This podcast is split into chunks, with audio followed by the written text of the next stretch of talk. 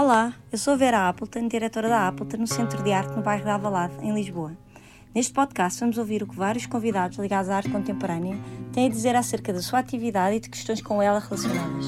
Este podcast não tem um modelo pré-definido nem assuntos pré-estabelecidos, tudo irá variar em função do convidado e do contexto. A Appleton é uma associação sem fins lucrativos com apoio mecenático da HCI Construções, Coleção Maria Irmã Cabral e A2P. Esta é uma temporada especial apoiada também pela Câmara Municipal de Lisboa. João Taborda da Gama, Lisboa, 1977. Licenciado em Direito em 2000 e mestre em 2004 pela Faculdade de Direito da Universidade de Lisboa, foi Visiting Researcher da New IU 2010 e na Georgetown University 2013. É assistente da Faculdade de Direito da Universidade Católica Portuguesa, onde coordena a pós-graduação em Fiscalidade e é doutorando em Direito Fiscal. Árbitro do Centro de Arbitragem Administrativa e advogado, foi consultor do Presidente da República entre 2011 e 2013 e secretário de Estado da Administração Local em 2015. Foi membro do Conselho Superior dos Tribunais Administrativos e Fiscais 2017 2021. É membro do Practice Council do International Tax Program da New York University, Senior Advisor do Albright Stonebridge Group e sócio fundador da Gama Glória Advogados. Trabalha desde 2014 na área do direito das substâncias controladas e políticas de drogas com pacientes, empresas, governos e ONGs em Portugal e no estrangeiro. Publicou em 2022 Regular e Proteger por uma nova política de drogas e em 2023 Direito Psicadélico. Tem vários artigos publicados em revistas científicas portuguesas e estrangeiras. É coautor de Manual de Direito Fiscal Angolano 2010 com o professor Saldanha Sanches, com quem colaborou profissional e academicamente entre 2003 e 2010. Olá, João, muito bem-vindo Olá, ao podcast. Obrigado pelo convite. Acho que temos, pronto, temos que explicar aqui desde já, por, por, por correção, que nós somos amigos de infância, que nos conhecemos. Conflito de interesse, agora está muito na moda, tem que se revelar tudo. Não fosse Eh, alguém impugnar este podcast. Exatamente, é preciso ter cuidado. Fala-nos sobre o teu percurso académico. Licenciaste em Direito e passaste por alguns cargos públicos de grande responsabilidade, mas sempre com o pé na advocacia, com o perfil assumido de jurista. És um eterno estudioso. Não será esta uma condição fundamental para se exercer a advocacia no sentido mais nobre da palavra? Bom, é- é uma excelente pergunta. Eu, eu tenho um percurso académico, de investigação académica, e, e tenho uma ligação à prática, e sempre procurei trazer ensinamentos de um lado para o outro, ou seja, ser um, um académico que olha para a prática e para as questões práticas e tenta resolver e pensar em questões que têm aplicação prática, não ficar apenas nas nuvens da, da abstração, eh, mas também quando me empenho profissionalmente nos assuntos que resolvo e que os clientes me confiam, costumo fazê-lo com uma especial curiosidade intelectual que me vem dessa veia académica. E acho que essa conjugação eh, é muito proveitosa, é, é a única que eu sei fazer também, mas acho que é proveitosa, não, não é a única que responde aos desafios e necessidades dos clientes, mas há assuntos que são assuntos aqueles nos quais eu me sinto bem a trabalhar, assuntos novos, assuntos de fronteira, assuntos menos estudados, em que apenas conseguimos prestar bons serviços ao cliente se tivermos um conhecimento muito profundo, E muito atual também. atual e profundo das implicações teóricas daquilo em que estamos a trabalhar. Há assuntos que já estão comoditizados, que já foram pensados por toda a gente e que, eh, eh, nos quais a profissão de jurista e de advocacia é apenas uma mera repetição ou o fabrico de um produto. Sim. Há outros assuntos, porque são novos, em que se não houver este estudo e este conhecimento mais teórico, intelectual, esta curiosidade intelectual, não se consegue responder eh, às questões, porque não há uma teia condutora, não há uma lei que nos dê a resposta e, portanto, é preciso pensar e construir à medida que se responde às dúvidas do- dos clientes, sejam eles públicos ou privados. E na verdade há um lado quase de, de criatividade no vosso trabalho. Sim, os juristas são- têm de ser muito criativos, mesmo quando, mesmo quando a solução a, a que chegam e a forma como a comunicam é aparentemente simples, ou às vezes até seca, por vezes, na maior parte dos casos, ou naqueles casos que têm piada e que são interessantes Sim. e que são transformadores, envolveu uma dose de criatividade. Uma coisa que pouca gente releva ou que pouca gente sabe é que o trabalho de advogado, o trabalho de jurista é um trabalho de equipa, é um trabalho em que raramente é, hoje em dia é uma pessoa que pensa sozinha numa questão e na sua solução. E por isso é importante que haja nessas equipas que pensam sobre um problema de um cliente alguém que tenha uma vertente mais criativa eh, na procura de respostas. Depois também é preciso pessoas que olham ao rigor e que põem uhum. os pontos nos is uhum. e que, não é? os traços sim, nos sim. t's sim. e que são complete finishers, mas é preciso alguém que questione, questione a solução e que encontre caminhos e que, sobretudo isso, até acho que há aqui um paralelo com a arte e que, e que faça uma conexão com pontos que para a maior parte das pessoas não apresentam qualquer conexão. Muitas das respostas no direito uhum. resultam de conseguires relacionar coisas, que respostas, casos sido. que não são que nunca tinham sido relacionadas, são, obviamente mas quando explicas a alguém são, são é muito clara essa relação. Uhum. Não é uma invenção, Passa não é uma sentido. construção, mas é teres um conhecimento muito extenso, muito amplo que te permite encontrar dois pontos que têm uma relação e que em conjunto dão uma nova solução para um caso que ainda não tinha solução. E quando isso acontece é muito mágico, é muito bonito, é Sim. muito estimulante até do ponto Sim. de vista cerebral e emocional. A pessoa Sim. encontra uma solução eh, porque junta dois pontos que estavam separados ou aparentemente separados. Enquanto docente na Faculdade de Direito da Universidade Católica, além de coordenares a pós-graduação em Fiscalidade, lecionas regulação das substâncias controladas na pós-graduação em Direito da Saúde. Como disseste, a área dos cannabis e psicodélicos ocupa grande parte dos teus dias nos últimos anos, já que és considerado um dos maiores ativistas pela regulamentação das substâncias controladas aqui e em todo o mundo. Assessorando diversos atores destes temas, já os referimos na biografia, sobre questões relacionadas com o cultivo, produção, venda e utilização de, de drogas em contextos científicos, medicinais, recreativos, espirituais e religiosos. Disseste que é urgente, e aqui estou a citar-te, uma nova política de drogas humanista, corajosa, pragmática e proporcional, baseada na proteção de saúde e na liberdade individual de cada um de alterar a sua consciência. É um assunto delicado, imagino que difícil entendimento para o comum dos mortais, surpreendente ao mesmo tempo. Fala-nos sobre todo este processo, como chegaste aqui. Eu sei que pode dar uma resposta longa, mas tu vais tentar responder. Quais as maiores dificuldades com que te deparas no meio de tudo isto? eu sempre tive uma curiosidade intelectual pelo fenómeno das drogas. Como sabes, cresci num, num bairro eh, da periferia de Lisboa, eh, bem, como todos os bairros naquela altura, que nós Sim. estávamos a crescer, mas ali, talvez um bocadinho mais do que a média, havia muita droga e foi uma coisa que sempre me fascinou. Porque é que umas pessoas tinham uma relação normal com a droga e outras não tinham? Uhum. Porque é que umas pessoas não tinham qualquer relação com a droga e outras tinham? Foram coisas que sempre Sim. ficaram na minha cabeça. E depois apanhámos, quando eu estava no final do curso, o facto de Portugal ter descriminalizado o uso de droga numa, numa, política que foi pioneira no mundo e que hoje é copiada em todo o mundo e que salvou milhares de vidas, vítimas de overdose, transmissão da HIV através de seringas. E isso, portanto, foram dois, duas coisas que eu nunca pensei vir trabalhar nesta área, mas que mexiam muito comigo e que eu pensava e lia e refletia. E depois, quando fundei o escritório, em 2014, comecei a perceber que havia um mercado legal de drogas. Não é? Eu não sou advogado de direito penal, Sim. portanto não me interessava uh, participar como advogado no mercado ilegal de drogas, Sim. por várias razões. Mas no mercado legal de drogas percebi que era possível casar as duas coisas. Que havia empresas em Portugal com autorização para, para cultivar ópio, que havia as primeiras empresas a olhar para Portugal para cultivar e produzir cannabis medicinal, que que a Alemanha começava a abrir o mercado de cannabis medicinal, um, um pouco mais tarde que eh, substâncias proibidas nos anos 50 e 60, o LSD, o MDMA, a psilocibina dos cogumelos mágicos, começaram a ser redescobertas para tratar problemas de saúde mental, porque os fármacos disponíveis para muitas pessoas não representavam uma solução, eh, sobretudo para a depressão resistente e para o trauma, e tudo isso a acontecer também em Portugal, mas no mundo, com alteração de leis, com nova investigação científica com estes compostos que eram malditos, e tudo isto levantava questões numa área que me apaixonava e numa área que estava a mudar, Sim. que estava a renascer e que estava a mudar. E, portanto, essa conjugação de eu conseguir juntar um interesse intelectual com uma área nova de transformação social, eh, tendo clientes que pagam, não é? Tendo Sim. clientes que são empresas ou que são eh, governos estrangeiros que procuram refletir sobre isto, foi uma conjugação muito, muito, muito, muito frutuosa Sim. daquele momento da história. Se fosse 10 anos antes, não se repetiria. Daqui a 10 anos isto vai estar tudo resolvido. Sim. E, portanto, foi, foi uma, o momento uma, certo. Foi o momento certo e foi uma oportunidade que eu, que eu, que eu agarrei. Depois tive sorte.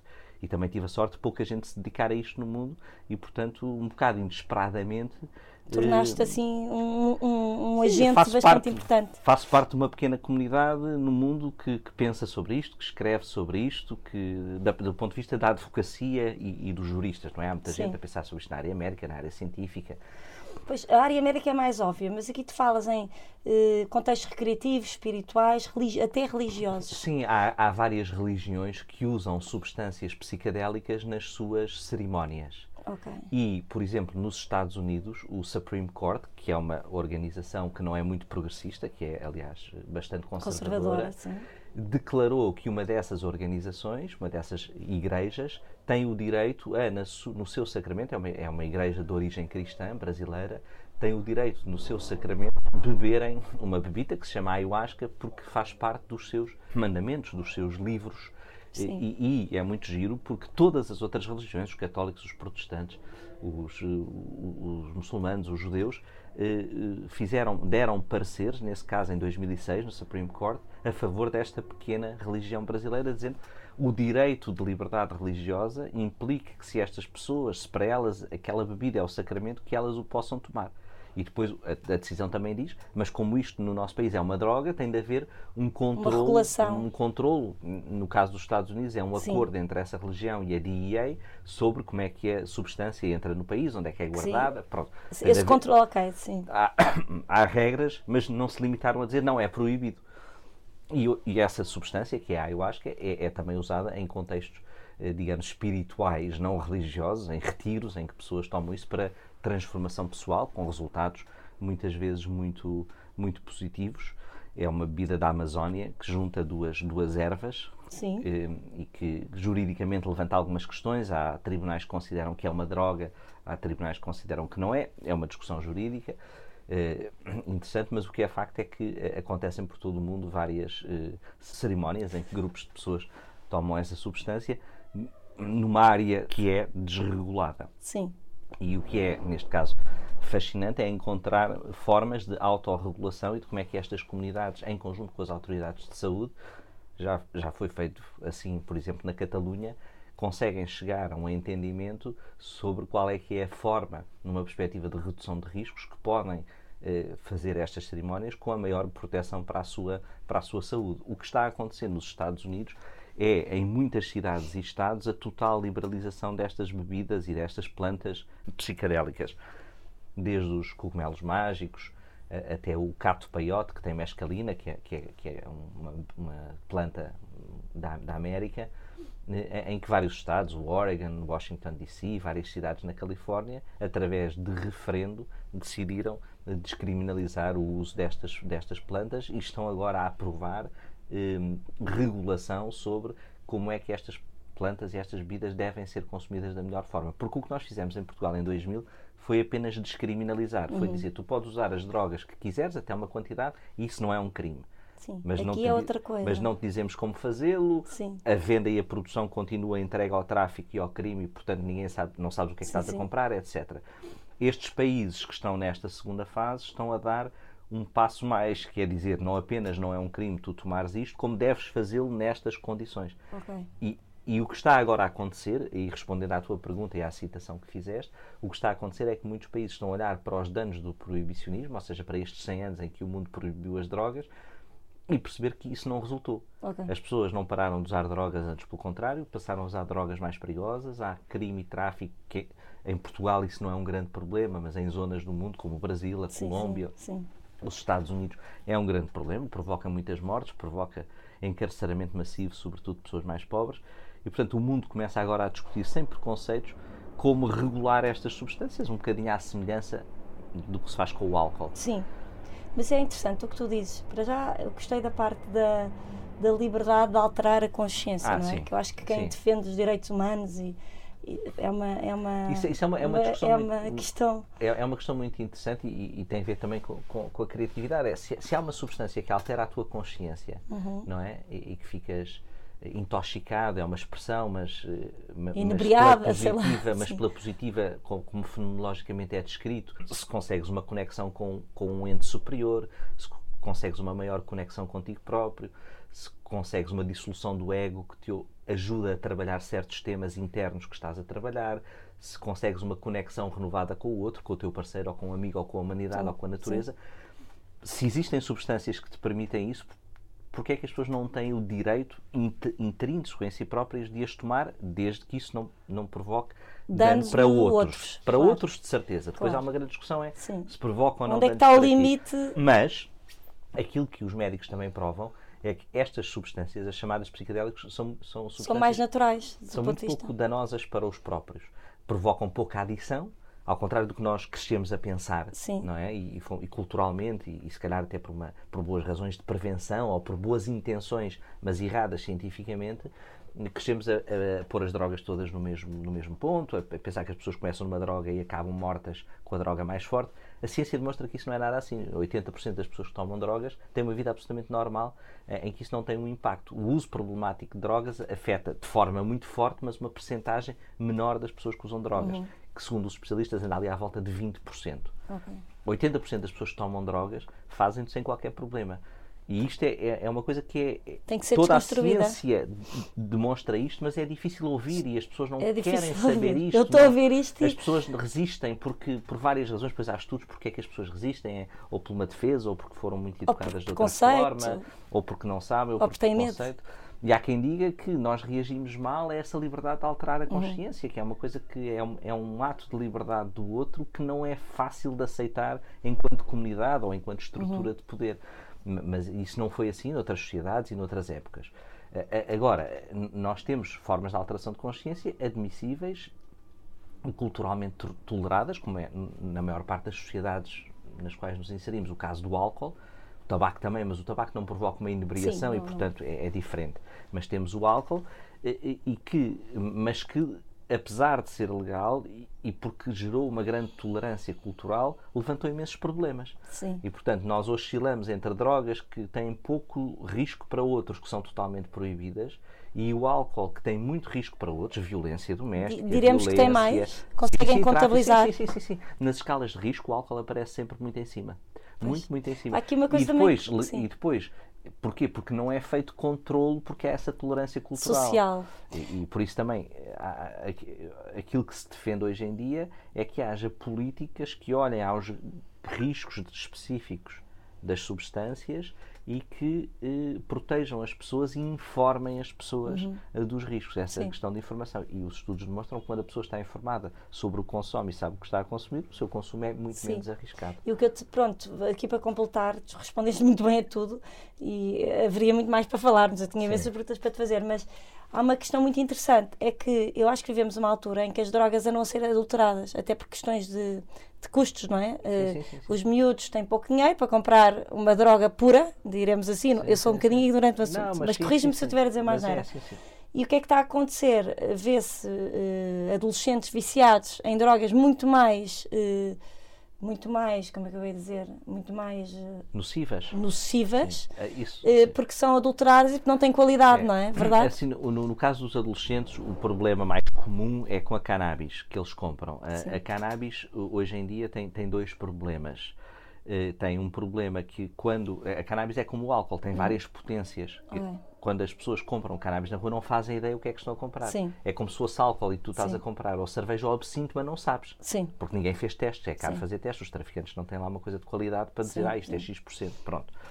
Portanto, há um, há um primeiro risco, que é os miúdos fumam sempre da mesma maneira, mas podem estar a fumar uma coisa que é quatro vezes mais forte do que a que fumaram na semana anterior. Uhum. E depois têm um risco maior de terem surtos psicóticos. Okay. Outra coisa que começa a haver em Portugal, mas por exemplo no Reino Unido há muito, mas o CICAD, que é o órgão de, de prevenção da droga em Portugal alerta muito, é, que era o que tu estavas a dizer, na cannabis também é a junção na, na, nas folhas da cannabis de canabinoides sintéticos. Sim. Porque é por uma questão, porque o tráfico, porque é mais fácil para o traficante eh, pôr spray de uma coisa sintética eh, por, por, uma razão logística. Sim. E isso é muito, muito forte e é muito mau e cria muitos surtos psicóticos. Ou seja, a ideia de que se houver um mercado regulado, há regras sobre a produção e nos países que regularam, por exemplo, a potência da cannabis que se pode vender é limitada. Claro. É como no álcool, só podes vender até X%. Na verdade, acaba por haver um controle. a Alemanha agora está, está, a legalizar a cannabis e estão, estão a pensar colocar essa fasquia nos 20%, por exemplo. Está-se a discutir se é 20, se é 21, se é 22,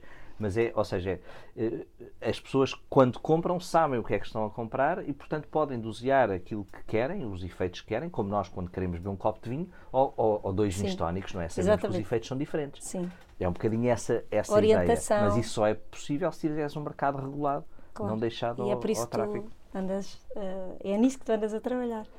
Além de, de dares aulas sobre o tema, tens sido orador regular em conferências internacionais sobre a, a regulação e, e, e, as políticas públicas de drogas. Uh, já escreveste um livro e um artigo sobre o tema. O último é 2022, com o título Regular e Proteger por uma nova política de drogas. Partilhando assim toda esta aprendizagem e experiência. Há pessoas suficientes a fazer o que fazes, garantindo que alguém dá continuidade a este teu trabalho? Ou é um trabalho, como tu há bocado disseste, que ao fim de X tempo estará resolvido? É importante ir formando, ir passando informação e falo do ponto de vista dos teus pares, dos teus seguidores, dos teus discípulos, eh, que para continuarem o caminho que tu vais abrindo ou achas que é um assunto que. Eu, eu acho que é um bocadinho ao contrário, ou seja, eu, o, o que não havia muito em Portugal era uh, um advogado uh, que pensasse nisto de uma forma estruturada. Uh, não era muito comum. Havia alguns, Sim. mas não era muito comum mas há já uma comunidade uh, grande de antropólogos, sociólogos, psicólogos, técnicos de redução de risco, médicos, que, que, defendem a, a, a, regulação e a liberalização das drogas em, há muito tempo em Portugal. Há dois anos no público apareceu uma carta assinada por 60 personalidades, com vários ex-ministros da Justiça, da Saúde, Sim. professores universitários. Sim. Ou seja, aquilo que, que, eu, que eu procuro dar é a parte jurídica, que é também importante, a essa, a essa, a essa matéria. Mas nota-se que o, o que, que, as universidades e os alunos procuram isso. Por exemplo, ainda esta semana, dei, a semana passada, dei a primeira aula, dei uma aula ao primeiro curso de, dos novos, que é o primeiro curso de sempre, que estão agora no segundo ano, da Faculdade de Medicina da Universidade Católica. E, e, nesse segundo ano, que é um curso bastante moderno, há uma cadeira sobre drogas. E uma das, uma das aulas é sobre a regulação das drogas. Ou seja, eh, eh, as pessoas sentem que está a acontecer qualquer coisa. Ainda, ainda a semana passada, a Austrália, de surpresa, anunciou que, que, as, que os psiquiatras vão passar a poder prescrever as tais drogas psicadélicas eh, para certas doenças. Sim. Coisa que hoje ainda não é permitido na maior parte dos países, mas a Austrália, analisando aquilo que se estava a fazer, os ensaios clínicos que ainda estão a decorrer, a evidência, os estudos, eh, de que não havia nenhum risco em fazer isso. Nós não nos devemos esquecer que os médicos hoje já prescrevem uh, medicamentos que têm efeitos aditivos e que têm grandes efeitos. Portanto, estas substâncias, não é, é, é aquela, aquela é, as drogas todas as drogas têm um uso medicinal. A cocaína começou por ter um uso medicinal, a heroína é numa família fundamental Sim. de opiáceos para tirar as dores Sim. das pessoas que têm, Exato. não é? Ou seja, Exato. são apenas usos diferentes de substâncias de uma mesma família. Uhum. Um, durante a pandemia fizeste um curso chamado Art Law, através da Sotheby's Institute of Arts, que tratava as relações jurídicas e comerciais entre artistas, comerciantes, colecionadores e casas de leilões. Tratava a proveniência, a autenticidade e o mercado, direitos de autor, a apropriação de imagens por artistas, entre outras coisas. Foi importante entender um pouco mais como funciona o sistema artístico internacional na sua relação com o mercado ou numa outra dimensão mais autoral. Isto aproximou de certa forma da arte e mais especificamente da arte contemporânea, pela qual já demonstravas muito interesse? Sim, foi uma, foi uma. Não é aquelas coisas que as pessoas fazem, fizeram na pandemia, toda a gente Sim. fez pão, eu também fiz pão. Sim. Mas, mas toda a gente fez pão. decidi, uh, decidi fazer esse curso. Tinha trabalhado algumas coisas na, na interconexão entre arte e impostos, que, era, que é a minha área mais, mas sempre tive curiosidade pela parte dos direitos de autor e por outros temas e vi esse curso e foi um curso, um curso não, não vou dizer leve, mas médio, Sim. leve. Sim, mas é interessante, eu fui explorar. Um bom, um bom currículo, com, com muito, muito interessante. Bom, e aprendi muita coisa, bons Sim. oradores, temas atuais sobre sei lá, a propriedade do grafite e repatriação de obras de arte a países de onde essas obras foram trazidas. Sim, falavam sobre a recuperação de obras de arte, restituição, eh, reparação, sobre a autenticidade, eh, obras, obras falsas e atribuição da autenticidade, sim. problemas de responsabilidade de galerias, tudo, tudo, temas bem, bem dados e que me permitiram ter essa, essa visão e, e passar, passar bons momentos a aprender. E aliás, já, já apliquei alguns dos ensinamentos, não é? Nós conseguimos sempre ir buscar uh, utilidade exemplos, para aquilo que, claro. que, que aprendemos, sim, exemplos, casos, raciocínios. E, e, e, pareceu-me muito, muito interessante. É? o mercado do Reino Unido é, é fundamental no, no, mercado da arte, também na sua ligação a um E é representativo. E é, e é, muito representativo e, e, acho que aprendemos sempre, não é? Portugal tem um problema de escala em tudo, não é? Sim. Portanto, também nisto, e portanto é sempre bom olhar para exemplos. Sim, porque nem já... consegues quase aplicar o que ali aprendes, não é? Quando entras no, no, no, mercado português, quase que nem faz sentido, não é? Porque Sim, são é... assuntos Sim, não se estuda aquilo para aplicar no, no mercado sim. português apenas, tem que sim. haver um interesse intelectual mais puro e mais, e mais sim, puro, porque não, não vamos ficar à espera de haver sim, um caso prático aqui para a aplicação. Centenas de milhões de euros de falsificações. Exato. Gostaríamos nós. Sim. Entre aspas. Sim, sim. Olha, dentro deste tema recuamos até 2017, quando o teu escritório Gama e Glória agarra na mudança jurídica da Aptan Square LDA para a Aptanação Cultural. Lembro-me que foi um trabalho, um trabalho intenso para desenharmos o que seria esta associação. Foi um desafio interessante para ti na altura? Sim, são, são desafios interessantes. Uh, tudo o que seja uh, no nosso escritório, tudo o que seja uh, novo e de transformação e de mudança é aquilo onde nós nos sentimos mais entusiasmados para ajudar as pessoas. E, e, portanto, transformar uma empresa numa entidade de terceiro setor levanta problemas próprios uhum. de filosofia e jurídicos que não foram muito pensados é também essa vantagem de trabalhar em, com algumas instituições do terceiro setor, é, é que nos trazem sempre problemas novos. E, portanto, foi, uma, foi uma, um projeto muito interessante e também é, pela, pela, interlocutora principal, que era tu. Que é eu, eu lembro que era hum, de sentir isso que falámos ao início, da criatividade, de vir fascinada de algumas reuniões vossas, como vocês e nas reuniões iniciais, sobretudo contigo, quando estávamos no kick-off do processo, de como vocês me surpreenderam, foram surpreendendo sempre. Eu dava por mim a pensar, eu devia ter ido para a direita, eu acho que estou na área errada. Porque era é... muito estimulante. é, é, um trabalho intelectual muito, muito estimulante. É, são, é, é resolver problemas. quando, quando, quando o problema é interessante e a pessoa e o teu interlocutor é interessante, é, é, é, uma, é uma vida muito, muito, muito interessante ser advogado. Quando pois. não é, não é tão interessante. É como todas as vidas Sim. laborais, não é? Trabalho. Mas eu acho que foi, foi, foi, interessante e divertido. E... Foi muito divertido porque os problemas é, eram novos novos, Sim. eram diferentes e havia várias, não é? E, e entrámos numa altura em que, se bem me lembro, tu estavas a pensar várias modalidades, Exatamente. não é? Para o teu futuro. Claro, e vocês ajudaram-me a pensar e, e portanto, a enquadrar tudo isso. ver os terrenos, mapear esses terrenos e, e, e, depois tu escolheres, não é? Aquilo que era mais Exatamente. adequado aos teus objetivos, mas nós gostamos de fazer esse trabalho com os clientes, de ajudá-los a pensar no futuro. São sempre decisões dos clientes, como é óbvio, mas mas é um trabalho muito equipa. É, um é, trabalho muito equipa, ou seja. Pensar, cuidado com isto, se formos por aqui ganhamos isto e perdemos isto. Sim. Um bocadinho de ponderação de custo-benefício. Exatamente. Das equilibrar tudo, exatamente. Não, não, somos aqueles advogados de fazer memorandos escritos com frases em latim que os clientes depois não sabem o que é que fazer. Nós preferimos ajudar na solução do que. E há o contacto direto, que é muito, sim, sim, muito interessante. E há o há essa relação muito, muito próxima, essa relação de proximidade, partilha Sim. de equipa vocês naquele período foram completamente a equipa da Appleton. Eu sentia assim, isso foi muito bom. Na altura, uma das nossas uh, preocupações era o futuro da Appleton a nível de sustentabilidade. Discutimos hipotéticas formas de angariar fundo, eu lembro de estar a discutir isso contigo, e falávamos sobretudo de financiamento privado e das hipóteses de, até de, de, de, desta acessão no seu formato jurídico, ter, ter essa abertura e ter essa garantia de que isso seria possível. Uma notícia do Jornal de Negócios, datada de 2022, refere o fiscalista Luís Leão, que afirma que só um grupo restrito de empresas pode sofrer da totalidade da dedução em sede DRC ao abrigo da lei do mecenato cultural. Falamos de Portugal. Para isso é preciso faturar pelo menos 1,6 milhões de euros por ano, o que corresponde a um universo que não chega às 30 mil empresas, ou seja, pouco mais de 5% do tecido empresarial português. E acrescenta, para o incentivo fiscal ser eficaz, deveria ser feita uma mudança na lei no sentido de acabar com as majorações e permitir que o valor que as empresas entregam ao Estado Cultural fosse abatido diretamente no valor de impostos a pagar.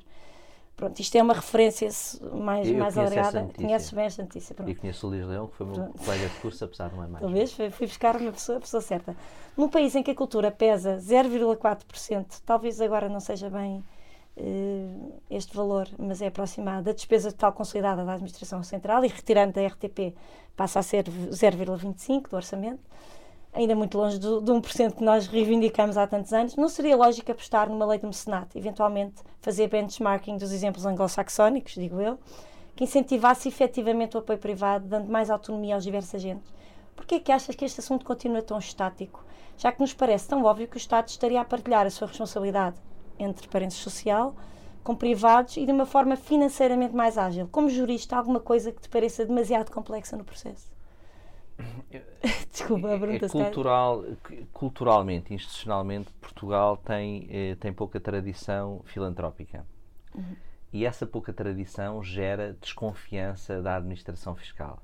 E por isso, sempre que há, eh, isto é a minha interpretação, Ok. sempre que, há, que alguém quer alterar as leis fiscais para tornar, as tornarem mais generosas para o mecenato em sentido lato, há um travão da administração fiscal de achar que isso vai ser usado eh, para outras ilícita. coisas que, vai, que, o- que rapidamente os fiscalistas e as empresas vão encontrar formas de, de sei lá, de ter enfiar deduções fiscais deduzir o através carro como uma obra de arte porque o carro é, tem duas cores e não tem Ok, três e ok. Uhum. não tem só uma cor. Sei lá, estou a caricaturar. Sim. Mas e portanto, sempre que há esses programas, eu até acredito que os decisores políticos queiram alargá-los e, agora têm sido alargados, mas alargá-los ainda mais, há sempre esse travão da máquina que diz atenção que isto vai gerar um problema. A isto alia-se algo eh, que, que não é por aqui que se resolve, tem a ver com essa falta de tradição cultural, eh, mas que também resulta de uma, daquilo que temos que admitir que é uma falta de escala e uma pobreza estrutural do país. Ok. E essa falta de escala e pobreza estrutural do país só se resolve com políticas que ponham o,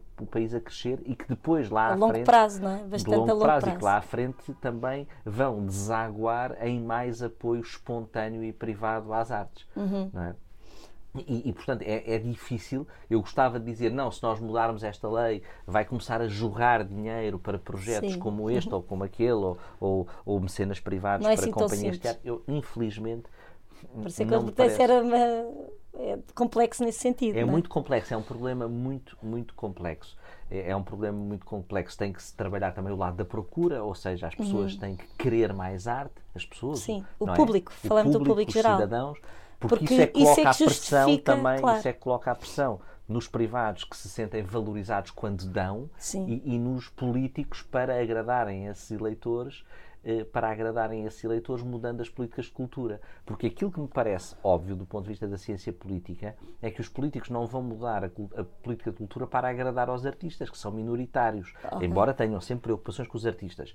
Eles vão ser muito mais incentivados a mudar a política de cultura Se se, houver um público- clamor geral por Sim. mais cultura e melhor cultura ou cultura diferente. Isso aí entra- Isso aí- entramos no outro problema que tu dizes, que é uma Claro, questão isso educacional, mais, uma isso questão mais. geracional, uma Isso questão. demora mais, mas quando as pessoas se queixarem aos políticos de não haver teatro como querem, de não haver uma orquestra com uma dimensão que querem em Portugal, aí se calhar os políticos que reagem a incentivos como todos nós vão dizer, bom, isto se calhar eu tenho que olhar para isto, porque enquanto são só os artistas a queixar-se, é, é, é como também fazemos aqui o paralelo para não estarmos a falar só de arte, é, é- é- a educação não pode ser só um problema de professores, porque os políticos vão sempre descontar as reivindicações dos professores, que Claro. naturalmente vão querer sempre melhores condições para eles.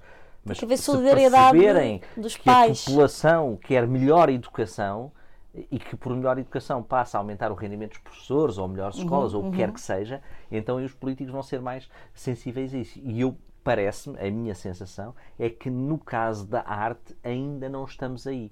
Ainda não estamos num momento em que os políticos que têm poder para decidir sobre cultura, em geral, chamemos Sim. de cultura mais do que arte, Sim. não têm esse incentivo porque também sentem que isso não é uma preocupação muito grande. E, portanto, é, é um problema mais, mais complexo do, que- do, do que parece. Acho que estamos a dar passos, não é? Nota-se que, há, que há, mais, há mais procura por cultura eh, diversificada e já não é tanto uma coisa de nicho, mais massificada, isso é bom. Uhum. Os currículos eh, escolares eh, comportam isso de uma maneira, parece-me, com começar cada a vez estar mais, mais atentos, qualidade e mais atenta. Mas é um longo, um longo mas- caminho mas ainda. Acho que, acho que não há mais. não é, não é uma simples questão É. eh, De jurídica dizer, ah, e de agora- lei. Vamos agora permitir deduções à coleta por, por mecenato. Eu- infelizmente, eu apostaria que, mesmo que isso fosse o, mais, o, o programa mais generoso do mundo, que não era de um dia para o outro que íamos Uhum. alterar as mentalidades dos nossos empresários e da nossa comunidade. E esse espírito, tu dizes, de filantropia, que nos falta, não é? Nos falta muito porque não temos essa dimensão. Eh, Depois, casos como a Fundação Berardo também não ajudam, ou Sim. seja, depois quando há casos privados, no sentido de quando há exemplos privados, Sim, barato, não- render, quer dizer, às vezes não como- correm bem, não é? Claro. Portanto, também não ajuda. Claro. Voltamos sempre a- a- ao exemplo da Gulbenkian. sim. Não, e ao exemplo da Gulbenkian, que é um, mas que é um e já tem muitos, muitas décadas, não é? Sim, Já era a altura de termos um mais mais exemplos, sim. na área da arte pura. Gostaria de falar sobre o teu interesse pelas cidades, pela psicogeografia, elevada à categoria de ciência por Guy em 1955 que afirma que estaria relacionada com a percepção do espaço urbano e, mais particularmente, com a experiência afetiva do espaço no indivíduo. Num artigo que escreveste em 2018 para o DN, intitulado Deriva, terminas dizendo: O bairro, Marvila, Braço Prata, começa a estar na moda. Gente nova mistura-se com velha gente. A aldeia cede à cidade, há espaço para isso, a densidade é baixa, pouca gente, cabem todos, são precisos muitos. Movimento já fizeram há décadas Berlim, Londres, Nova York e que nós só agora é que fazemos, libertados da ditadura dos acabamentos, dos elevadores, dois elevadores, garagem, arrecadação, gestores elétricos. A festa de 1992, que referiste antes no artigo, era o décimo aniversário de Frágil Manuel Reis. Nunca o conheci, nem pertencia ao seu mundo, onde cheguei em doses iguais cedo e tarde demais. Mas nenhuma homenagem será descabida a quem desdobrou o mapa do lado oriental, o homem que foi criando portas para as cidades onde queríamos ir, até Lisboa ser a cidade onde queremos estar. Acho muito bonita a maneira como tu acabas este artigo. Estás a escrever um livro sobre Lisboa, eu sei que não podes falar muito sobre isso, mas podemos dizer que estás a escrever a tua cidade e que já conheces tão bem. Podes contar-nos como nasce este livro, esta ideia? Estão presentes estes conceitos que tu vais falando, de deriva e, consequentemente, da percepção do espaço urbano do ponto de vista afetivo, do indivíduo que o percorre, que o vive? Sim, isso eu eh, eu tenho, tenho também lecionado uma pequena cadeira em várias universidades em Portugal e no estrangeiro sobre cidades e como é que as cidades regulam uh, vários fenómenos e, e, é uma coisa que me apaixona muito também, não, não, falar, não tínhamos falado disso até aqui. Sim. E, e, e, tenho pensado muito e lido muito nos últimos anos sobre, sobre cidades e, e uma coisa que sempre, que sempre me intrigou é a relação que nós temos com o espaço, com a espacialidade. Sim. Eh, não é o sítio agora onde estamos a gravar este podcast, Sim. que influência é que isto tem em nós.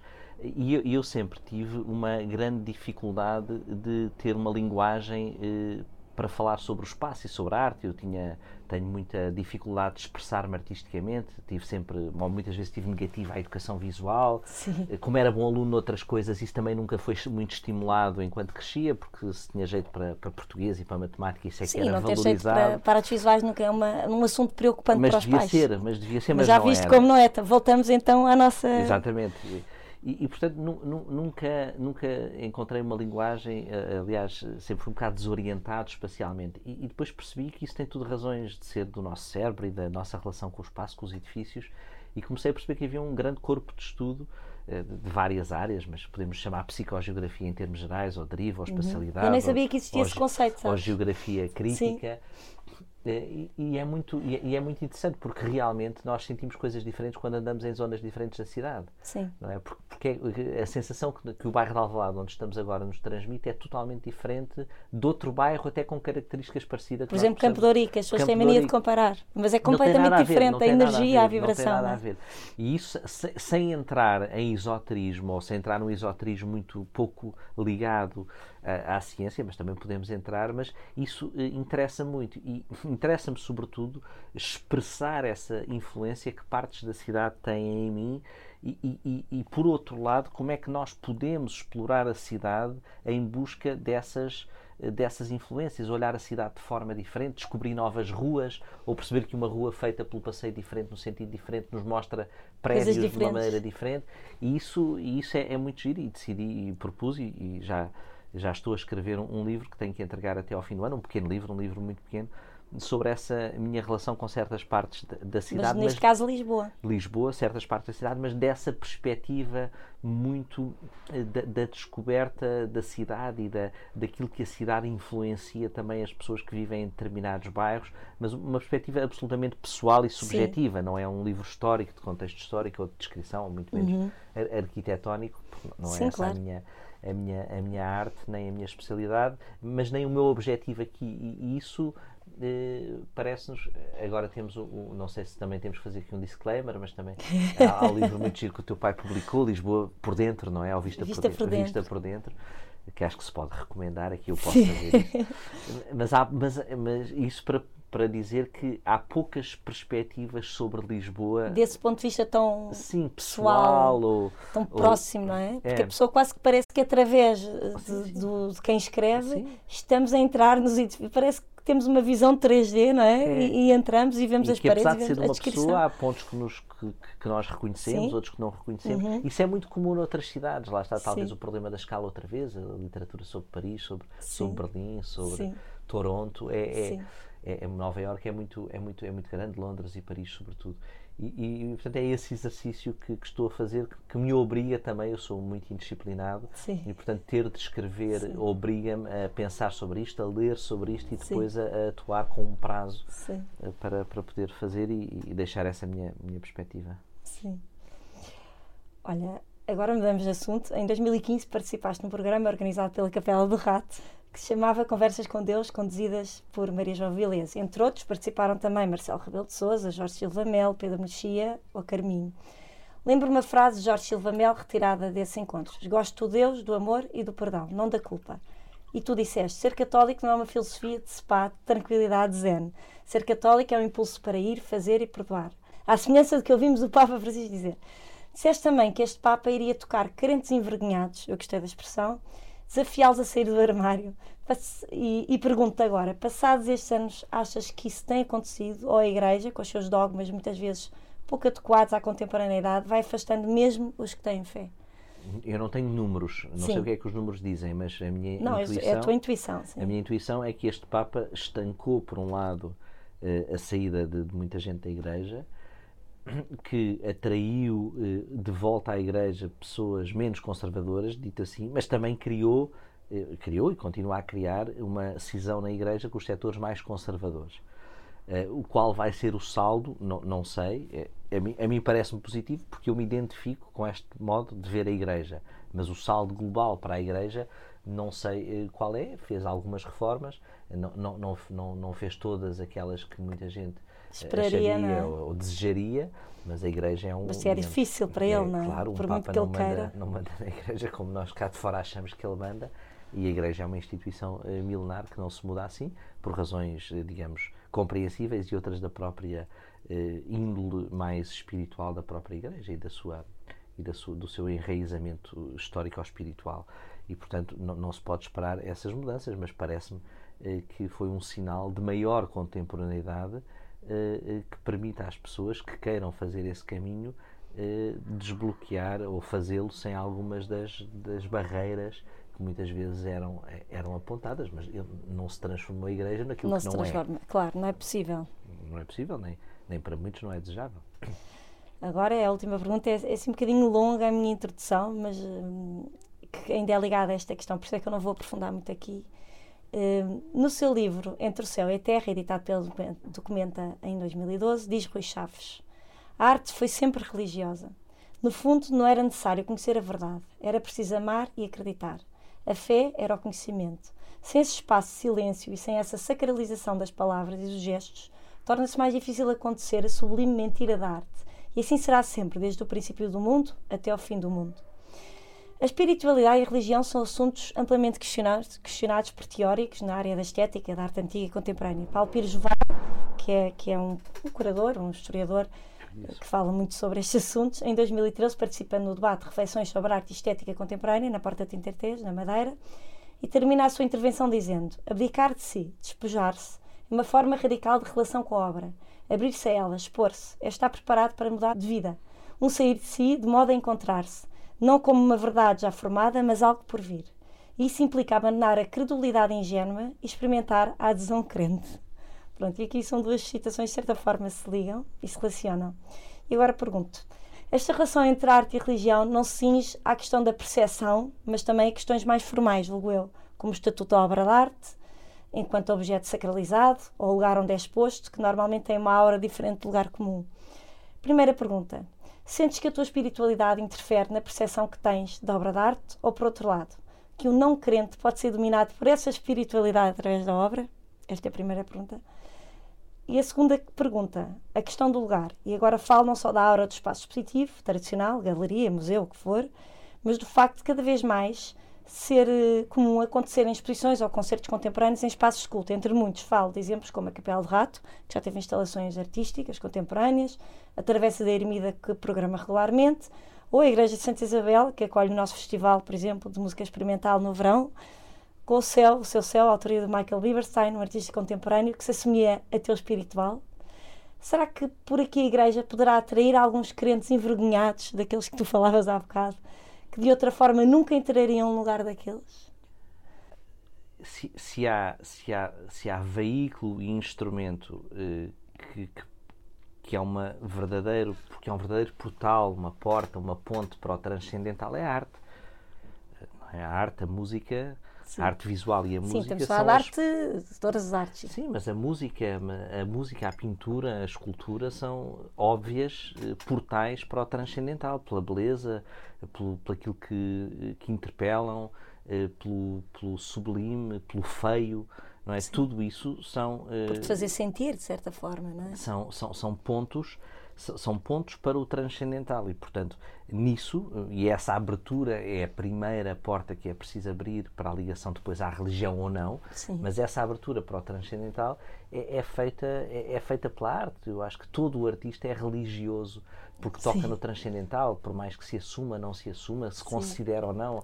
Acho que é, é, tão, é tão forte que é para lá do que aquilo que a pessoa sente ou, ou possa sentir. O artista não tem o direito de dizer se é ou não religioso, toca ou não transcendental, porque é óbvio que o faz. É tão Sim. óbvio para mim que o faz que e ainda bem que o faz porque essas pontes são, são pontos que são fundamentais eh, para aliviar o nosso sofrimento para nos mostrar a beleza e para nos mostrar que há algo que pode ser melhor depois, como é que cada um de nós vai nesse caminho? Se é por uma religião Sim. organizada, se é por uma espiritualidade própria?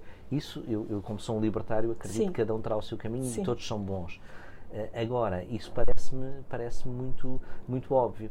Uh, a Igreja Católica, que é aquela que nós mais conhecemos, mas outras religiões organizadas Sim. também, sempre julgaram com isso, não é? Sim, é verdade. Os templos sempre foram templos de beleza. Então imagine-se imagine-se há mil anos, não é? Sim, em que não havia muita organização estética uh, na vida das pessoas, uhum. na vida das pessoas comuns, não é? Uhum. E, portanto, esse refúgio de beleza esses refúgios de beleza sempre, sempre existiram. Acho que hoje o movimento é um movimento contrário, é um movimento até de abertura a uma arte menos elitista e de abertura a pessoas que não são religiosas, eh, utilizando o templo como, como, como espaço desse encontro uhum. e que desse encontro possa resultar uma aproximação não apenas ao transcendental, mas àquilo que é, àquilo que é um, àquilo que são as características próprias de uma ou de outra religião, de um, portanto, de um ou de outro caminho para o transcendental, para, o, para aquilo que está para lá de nós. Uh, e, e, isso parece-me óbvio, não é? Basta olhar para, para, para também, não sei se temos de fazer aqui um disclaimer ou não, mas Sim. basta olhar para o céu de Santa Isabel, entrar não, naquela igreja, uh, entrar naquela igreja e, e percebe-se que é, é um misto, não é? Aquilo que eu, que, eu, que eu penso e que eu sinto sempre que lá vou, e vou lá bastantes vezes, é um dos meus refúgios na cidade, é, é por vezes nem se nota que aquilo foi lá posto, não é? Parece é, que sempre fez parte. Parece que sempre fez parte e que sempre, sempre teve de estar ali. Sim. Mas depois olhando percebe-se que há ali intervenção humana e, é, e é essa, essa zona de fronteira entre aquilo que é humano e não humano, entre aquilo que é agência e voluntário e aquilo que acontece por acaso, que nos obriga a pensar no que está para lá de nós e na beleza que está para lá de nós. E, e aquilo que nos move, aquilo que me move é, é, procurar mais beleza e essa beleza mostra que há algo de bom e de melhor do que aquilo que nós vivemos no nosso sofrimento normal, que é, normal à nossa existência. João, muito obrigada. Obrigado. Obrigada, gostei muito. Obrigada.